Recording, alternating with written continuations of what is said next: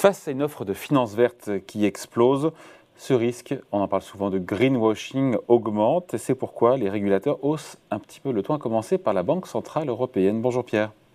Bonjour David. Pierre Sabatier, économiste et président du cabinet PrimeView. C'est intéressant parce que la BCE a publié, c'était euh, lundi, un premier extrait de son futur rapport sur la stabilité financière qui se penche notamment sur le risque climatique. Euh, la BCE qui manifestement est en alerte euh, face au risque d'un verdissement de façade, déplacement green qui n'aurait parfois, souvent, que peu d'impact sur la transition énergétique. Qu'est-ce qu'elle a dans son viseur, la BCE De quoi est-ce qu'elle nous parle? Elle parle quoi? Des obligations vertes émises par, euh, euh, par les entreprises pour se financer, des fonds d'investissement, des SICAV, des FCP qui, peut-être un petit peu trop rapidement, facilement mettent en avant des critères euh, d'environnement, de social, de gouvernance, tout ça réuni? Oui, bien sûr, mais il faut quand même pas, faut quand même être lucide. Hein. Le monde des marchés financiers, c'est un monde de producteurs. C'est presque un monde, de, presque un monde industriel. Leur métier, c'est fabriquer des produits et les vendre. Et donc, euh, naturellement, quand vous vendez des produits, eh bien, votre objectif, c'est comprendre à quoi va être sensible la clientèle, potentiellement. Et le monde de la finance dans son ensemble a bien compris qu'aujourd'hui, la sensibilité, enfin le besoin d'impact et de sens et du coup, euh, par extension, la sensibilité du client final à euh, des thématiques bah, qui vont être facilement achetées, hein, à savoir celle de la transition énergétique, c'est-à-dire investissez en donnant du sens à votre épargne à travers vos investissements. Évidemment, c'est un outil marketing qui, qui, a vite été compris hein, pour le monde de la finance mmh. et, et on comprend le régulateur hein, qui du jour au lendemain bah, fait face à finalement à une offre pléthorique qui a explosé, que ce soit en termes de fonds ESG, en intégrant des critères en fait de, de verdissement, mais pas que. On parle pas que de transition écologique, on parle aussi en fait de transition sociétale. Hein. Donc euh, que ce soit des fonds ESG ou euh, des obligations dites vertes, eh bien naturellement l'offre a littéralement explosé. Mais vous voyez, c'est toujours pareil. Hein. On vit dans un monde dans lequel le marché il est fait en fait d'abord de la demande et l'offre s'y ajuste. Donc là, la problématique, c'est que les producteurs ont compris que le message. Donc il y avait en gros, pardon, je vous coupe, il y a un bon filon mais sauf que derrière, il y a les promesses, il y a les paroles, et puis après, il y a les actes et la réalité. la question, c'est d'aligner les deux. Et manifestement, je lisais un article des Échos qui disait que seuls 20% des fonds labellisés ESG le sont réellement. Donc on se dit que 80%, c'est du Canada Dry, hein, non? Bah, Disons que c'est compliqué. vous savez, c'est toujours au début en fait d'un mouvement. C'est compliqué quand vous n'avez pas conçu votre société ou même les outils de mesure qui vous permettent véritablement de, un, comptabiliser au bah, l'impact de vos actions, mais encore plus à l'avenir. Et donc euh, là, vous êtes face à, en fait, on peut pas non plus être trop exigeant tout de suite, tout simplement parce que notre capacité véritablement à mesurer de manière précise et fine, euh, donc et identifier les critères qui sont les bons pour pouvoir savoir si véritablement l'investissement a un impact, aujourd'hui est assez limité. Tout ça est en fait une industrie aussi en construction, il faut l'avoir en tête. Dire que les gens voudraient tout de suite avoir des critères qui soient objectifs et être certains en fait de la fiabilité de ces critères, mais c'est compliqué aujourd'hui parce que tout simplement, bah, on n'était pas prêt. Ces critères, ils n'existaient pas ou pas suffisamment. Donc, euh, donc là, en l'occurrence, on est face à euh, des produits qu'on sait faciles à vendre, mais une difficulté à s'assurer en fait de, effectivement de, de l'adéquation entre la parole et les actes.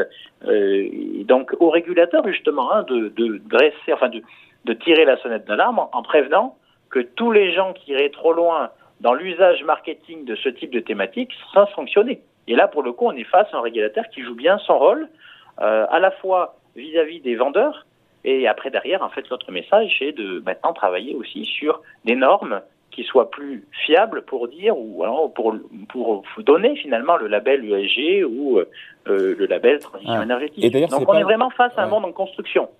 D'ailleurs Pierre, c'est pas une, euh, une question qu'on se pose uniquement pour le coup en Europe, même côté américain.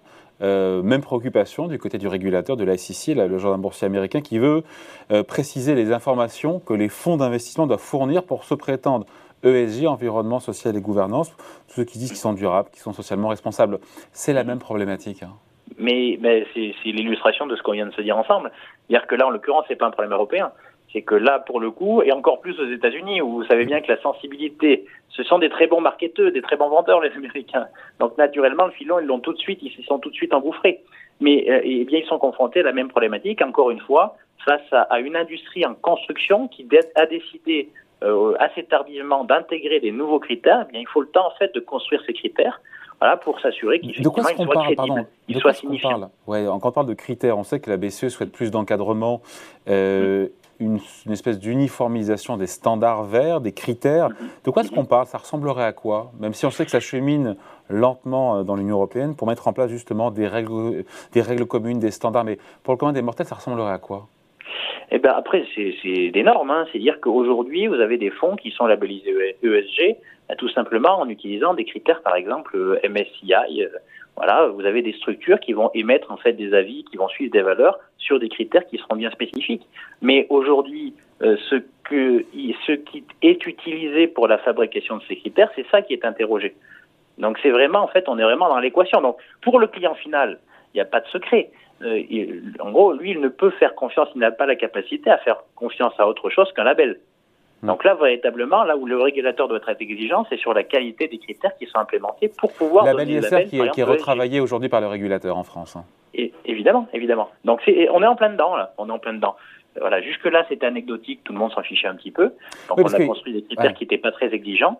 Maintenant que ça devient un vrai sujet et les gens ont envie de l'acheter, donc on est en train de débloquer de l'épargne. Pour pas qu'il y ait trop pris sur la marchandise, c'est ça, Pierre? Ben Oui, bien sûr, bien sûr. Parce ben, que... Pour que la promesse, en tout cas pour que, effectivement, le résultat soit à la hauteur, en fait, de la promesse qui est faite. Et on sait bien que dans le business, hein, la chose la plus dangereuse hein, dans le business, c'est faire une promesse et ne pas la tenir. Et pour le coup, ça serait terrible pour la transition énergétique si jamais effectivement on, est, on, draine beaucoup d'épargne. Donc, et on fait acheter à beaucoup d'épargnants des thématiques comme celle-ci, et que, in fine, ils découvrent que la réalité, c'est que la réalité des faits est très en, inadéquation avec la promesse qui a été réalisée, eh bien, vous, ils l'enlèveront l'épargne. Et donc là, vous, pourriez vous retrouver avec le, retour de bâton mm. où les gens ne veulent plus l'acheter, cette thématique. Or, pour assurer la transition, on a besoin de flécher l'épargne des particuliers et des institutionnels vers bah, des thématiques qui soient, enfin, qui permettent vers des investissements qui permettent véritablement d'assurer la transition énergétique. Donc le régulateur est dans son rôle des deux côtés de l'Atlantique. Et c'est vrai qu'en même temps, les ONG dénoncent depuis plusieurs années le fait que ce flou des critères utilisés pour qualifier euh, ces fonds ESG, mais c'est un marché qui est en devenir, qui est naissant, d'ailleurs qui n'est plus balbutiant parce que les montants en jeu sont importants, mais qui monte en bah, puissance et, surtout la, croissance, en fait, les, les, chiffres de croissance. Et donc, vous comprenez bien pourquoi le régulateur s'en inquiète. Mais si finalement, en fait, il a à peu près la même posture, vous savez, vis-à-vis des crypto-monnaies. Hein. Et, c'est logique, le régulateur, il, il commence à s'intéresser véritablement à un marché lorsqu'il ne devient plus anecdotique. Hein, et lorsqu'il se démocratise, lorsque les sommes en jeu euh, peuvent devenir systémiques, eh bien là, en l'occurrence, évidemment, il est dans son rôle, euh, dans son rôle d'exigence, donc euh, naturel vis-à-vis des producteurs de ce type de produits. On finit là-dessus, Pierre, mais on parle des producteurs de produits financiers, on parle aussi des émetteurs, encore une fois, de green bonds, euh, d'obligations vertes. La BCE, dans le cadre de son euh, l'extrait qui a été publié sur son futur rapport sur la stabilité financière, elle, est, elle semble un peu euh, sceptique, dubitative sur, sur cette promesse des sociétés qui nous disent vouloir affirmer, enfin qui affirment et nous disent vouloir aligner leurs objectifs d'émission de CO2 sur les accords de Paris. Mm-hmm. Sauf que derrière la promesse, encore une fois, est difficile à évaluer, à suivre et à évaluer, mm-hmm. même si les intentions sont louables. Et donc, il y a des boîtes qui se financent à des taux préférentiels, puisque ces obligations vertes sont très souscrites, donc à taux un peu plus faible, sauf que l'argent qui est employé n'est pas toujours euh, employé vraiment de manière euh, à impact positif, ou avec en tout cas des objectifs alignés sur les accords de Paris. Oui, mais ça, c'est au régulateur en fait de saisir du dossier. En l'occurrence, hein. quelqu'un, enfin encore une fois, vous ne pouvez pas laisser porter en fait à celui qui va acheter ou souscrire l'obligation euh, en gros, c'est vraiment à celui qui donne euh, la possibilité en fait d'appeler son obligation une obligation verte, donc euh, de, de s'assurer véritablement que bah, les actes sont en adéquation avec les paroles. Et donc dans ces cas-là, quand on dit il faut s'en assurer, il faut s'en assurer pour les gens qui trichent, il faut être dur, il faut être sévère, il faut les sanctionner. Parce que sinon, c'est toute la thématique, encore une fois, et je le répète, qui risque à terme de souffrir. Parce que les gens diront toujours la même chose, hein, ils diront on m'y reprendra pas deux fois. Allez, merci beaucoup. Explication, point de vue signé Pierre Sabatier, économiste et président du cabinet PrimeView. Merci Pierre. Merci David. Salut, ciao.